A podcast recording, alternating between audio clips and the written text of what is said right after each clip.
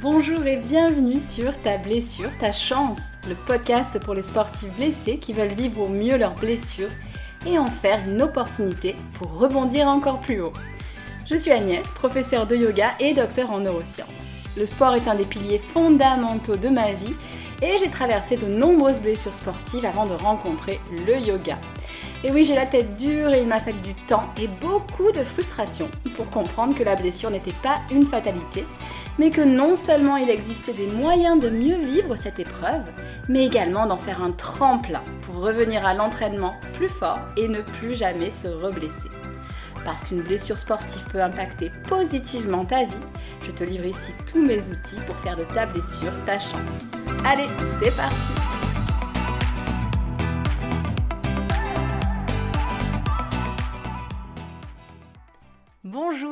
bienvenue dans l'épisode 2 du podcast Ta blessure, ta chance. Je suis très contente de vous retrouver dans cet épisode assez court dans lequel nous allons parler de pratiques physiques du yoga pendant une blessure sportive. Est-il recommandé de faire du yoga pendant une blessure sportive? Si oui, quel type de yoga? Est-ce que je peux pratiquer du yoga dynamique lorsque je suis blessée? Est-ce que le yoga doux, voire lent, convient à un ou une sportive? Quels sont les bénéfices que l'on peut en attendre? Avant de commencer, si ce n'est pas déjà fait, je te suggère de t'abonner à ce podcast. Déjà parce que tu ne manqueras aucun épisode. Et puis aussi parce que ça me fera vraiment plaisir. J'apprécie chaque abonnement car cela permet de faire connaître le podcast et de diffuser son message plus largement. En effet, j'essaie d'apporter mes outils et ma vision dans ce podcast pour t'aider à cheminer de manière plus simple que ce que j'ai pu personnellement connaître. En bref, ce que j'aurais voulu entendre et savoir à l'époque où je me blessais trop souvent. Mais tout de suite, entrons dans le vif du sujet. Il ne t'aura pas échappé que si je parle de type de yoga, c'est qu'il en existe plusieurs. Je ne vais pas te faire un cours sur les différents types de yoga, ce n'est pas le sujet ici et je veux rester concise. Je veux te donner dans ce podcast des informations euh, actionnables. Pardon. Euh, les différents yogas, pour résumer, pourraient être classés sur une échelle qui irait de yoga centré sur l'activité physique, les postures qu'on appelle les asanas à une extrémité, à des yogas centrés uniquement sur le travail mental à l'autre extrémité. Entre ces deux extrémités, le curseur peut bouger pour offrir des yogas plus ou moins engageants physiquement, plus ou moins tournés vers l'intériorité. Pour plus de clarté, je m'excuse déjà auprès de la police du yoga, mais je vais plutôt juste scinder le yoga en deux catégories les yogas dynamiques et les yogas doux. Alors oui, c'est caricatural, mais cela a pour but de clarifier mon propos. Et puis c'est mon podcast, alors je fais ce que je veux.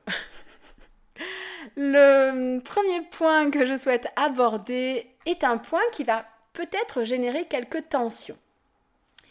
Est-ce que pratiquer un yoga dynamique est une bonne idée si je suis blessée?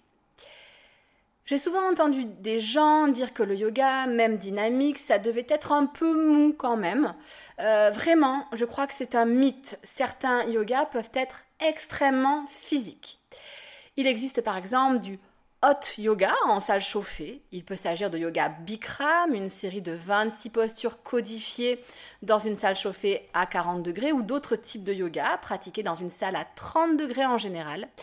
Je ne rentrerai pas ici dans la polémique du bien ou pas bien, cela pourra faire l'objet d'un autre épisode. Euh, personnellement, j'ai commencé par cette pratique et j'y reste donc attachée, euh, mais je pense qu'elle doit être pratiquée avec des précautions particulières.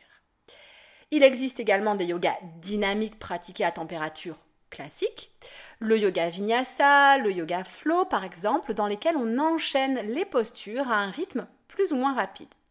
Un des retours que j'aime particulièrement, et d'ailleurs celui des nouveaux élèves qui viennent à mes cours euh, en m'avouant qu'ils avaient peur de s'ennuyer, que ce soit mou, mais qui me disent finalement qu'ils n'ont pas vu le temps passer et qu'ils sentent que le corps a travaillé. Et puis je rangerai également dans la catégorie yoga dynamique le hatha yoga. Chaque posture est pratiquée indépendamment des autres, mais on reste longtemps dans les postures. L'installation dans les postures est cependant un peu moins rapide que dans le yoga vinyasa ou le yoga flow. Alors, bien ou pas bien si tu es blessé? Eh bien, je vais donner une réponse d'une précision à toute épreuve. Ça dépend. De quoi est-ce que ça dépend, me demanderas-tu? Eh bien, cela dépend de deux choses. Première chose, cela dépend évidemment de ta blessure. S'il s'agit d'une blessure localisée, relativement peu douloureuse, alors pourquoi pas? La pratique te demandera cependant d'adapter.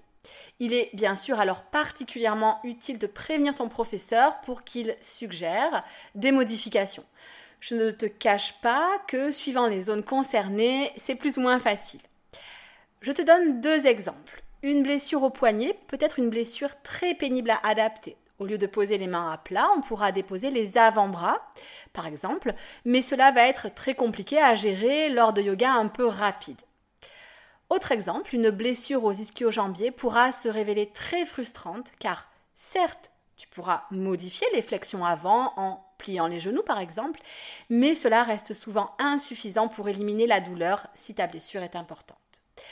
Je te conseille bien sûr d'en parler à ton kiné, si tu en as un, qui saura établir le degré de gravité, de ta blessure et voir si ce type de pratique est envisageable ou pas.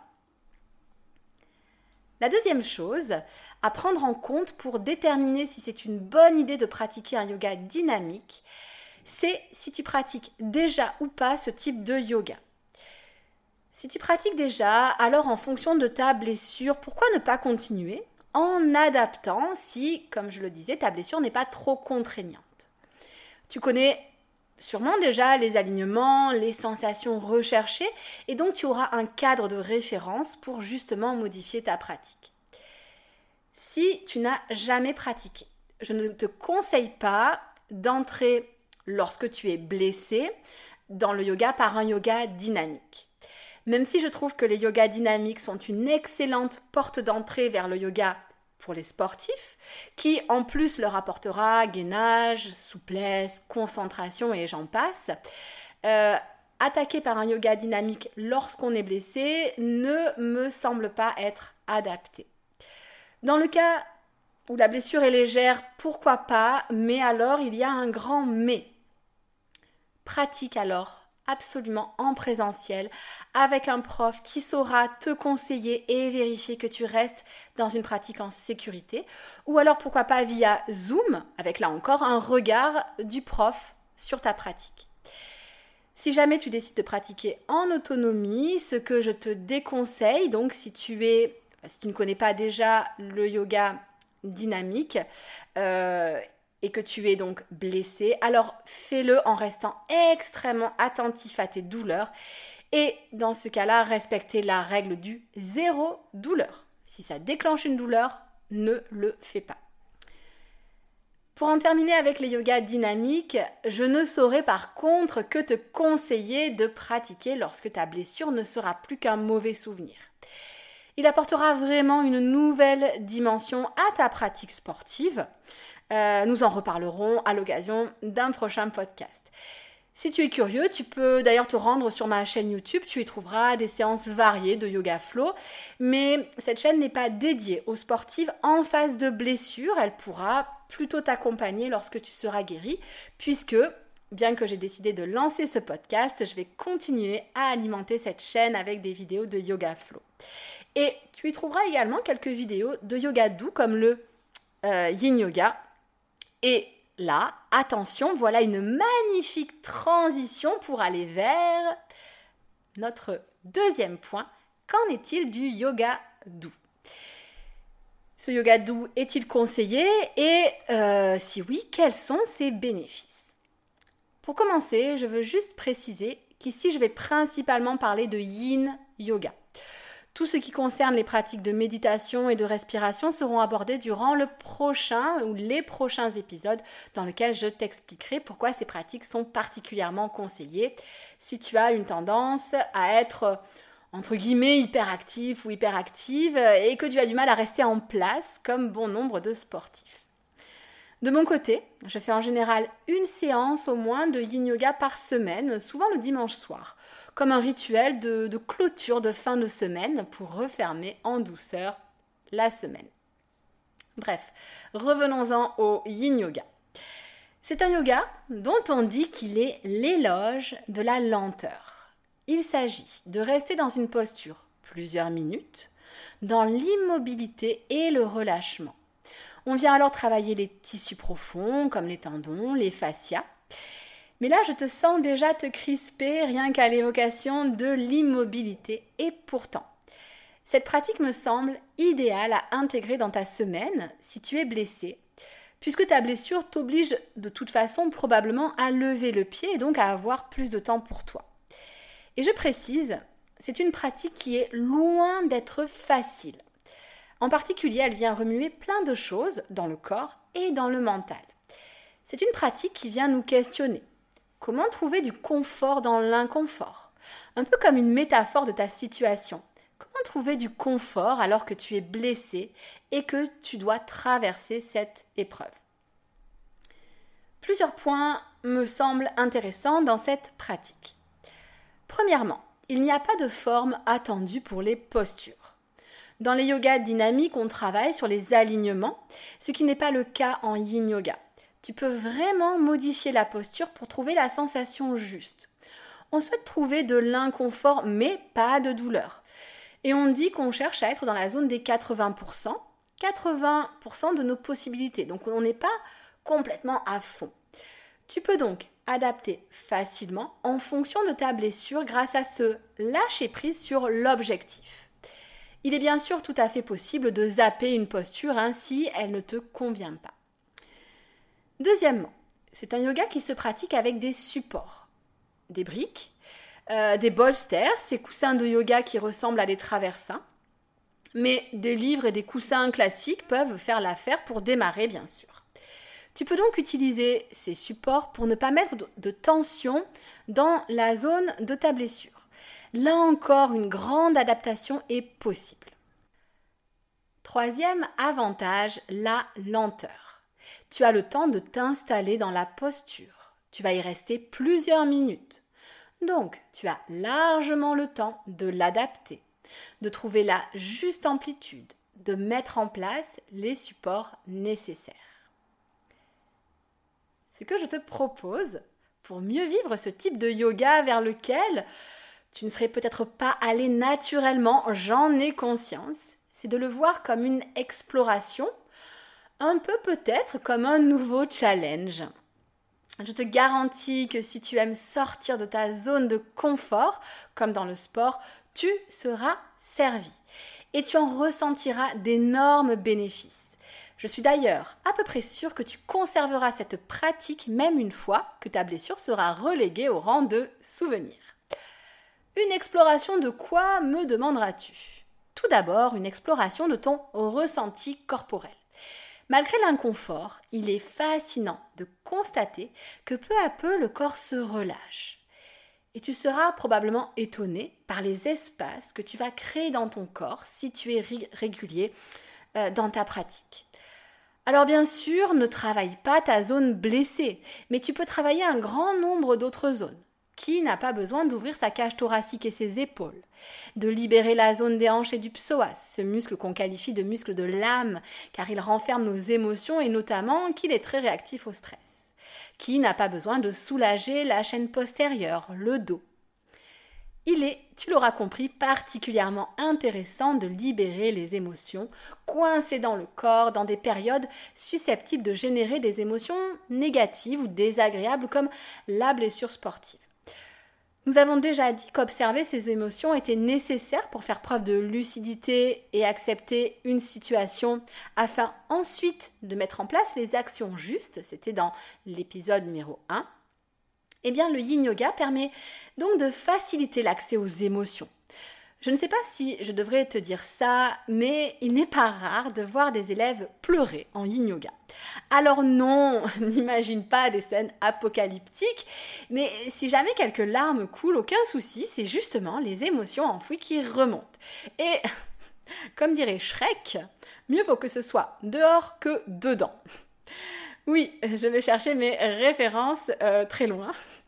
L'idée bien sûr euh, que libérer les émotions est une étape qui a un impact positif, à la fois sur le corps et sur le mental.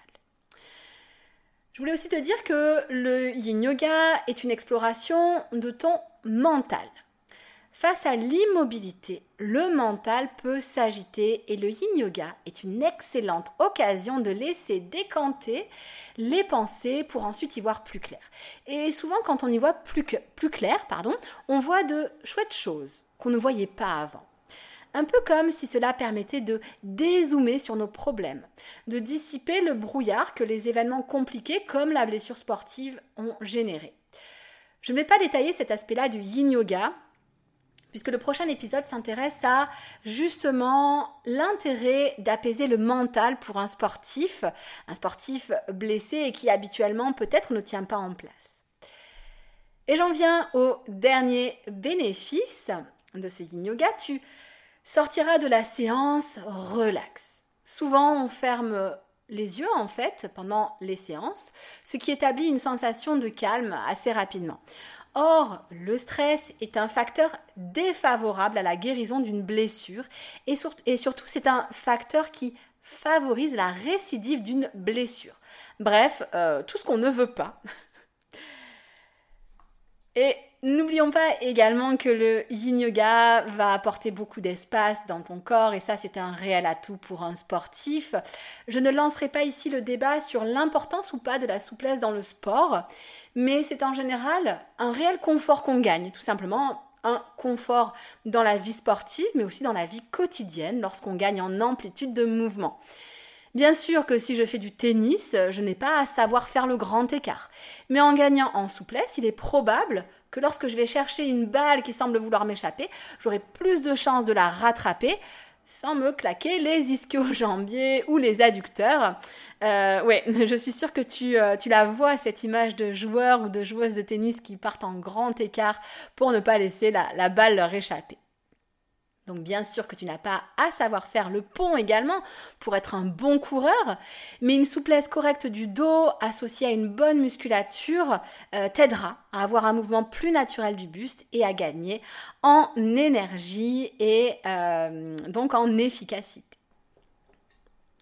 Avant de résumer les points clés, si tu vis une blessure sportive ou que tu es chroniquement blessé, j'ai créé une roadmap gratuite destinée à surmonter une blessure sportive grâce aux outils du yoga. Je t'y livre 8 étapes pour mieux vivre ta blessure et revenir plus fort. C'est un document court qui pourra te fournir des pistes de réflexion sur ce que tu peux mettre en place pour mieux vivre cette situation et surtout rebondir, faire preuve de résilience. Donc n'hésite pas à la télécharger gratuitement. Pour résumer cet épisode, tu l'auras compris et j'espère t'avoir convaincu je pense que le yin yoga est un yoga idéal pour infuser un peu de douceur dans ta vie pendant la blessure sportive, tout en t'offrant une exploration du corps et du mental qui te sera utile lorsque tu pourras te remettre à fond à l'entraînement. Tu disposeras alors de cet outil yin pour équilibrer le côté yang de ton sport. Et bien sûr qu'en tant qu'adepte moi-même de yoga dynamique, je ne saurais trop te conseiller de pratiquer ce type de yoga, mais attention, la période de la blessure n'est pas l'idéal pour t'y mettre. À moins que ta blessure te permette d'adapter facilement les postures et que tu sois déjà pratiquant. Donc, patience, chaque chose en son temps pour construire un retour à l'entraînement au top. Dans le prochain épisode, je te parle de méditation et je te parie que je peux te convaincre que la méditation est un atout pour toi qui souffre d'une blessure sportive, même si, voire surtout si tu ne tiens pas en place. Un grand merci à toi d'avoir écouté ce podcast. Si ce n'est pas déjà fait, n'oublie pas de t'abonner pour ne rater aucune sortie. Je te souhaite une belle journée, une belle soirée et je te dis à très bientôt pour t'aider à surmonter ta blessure et à revenir plus fort à l'entraînement. Ciao ciao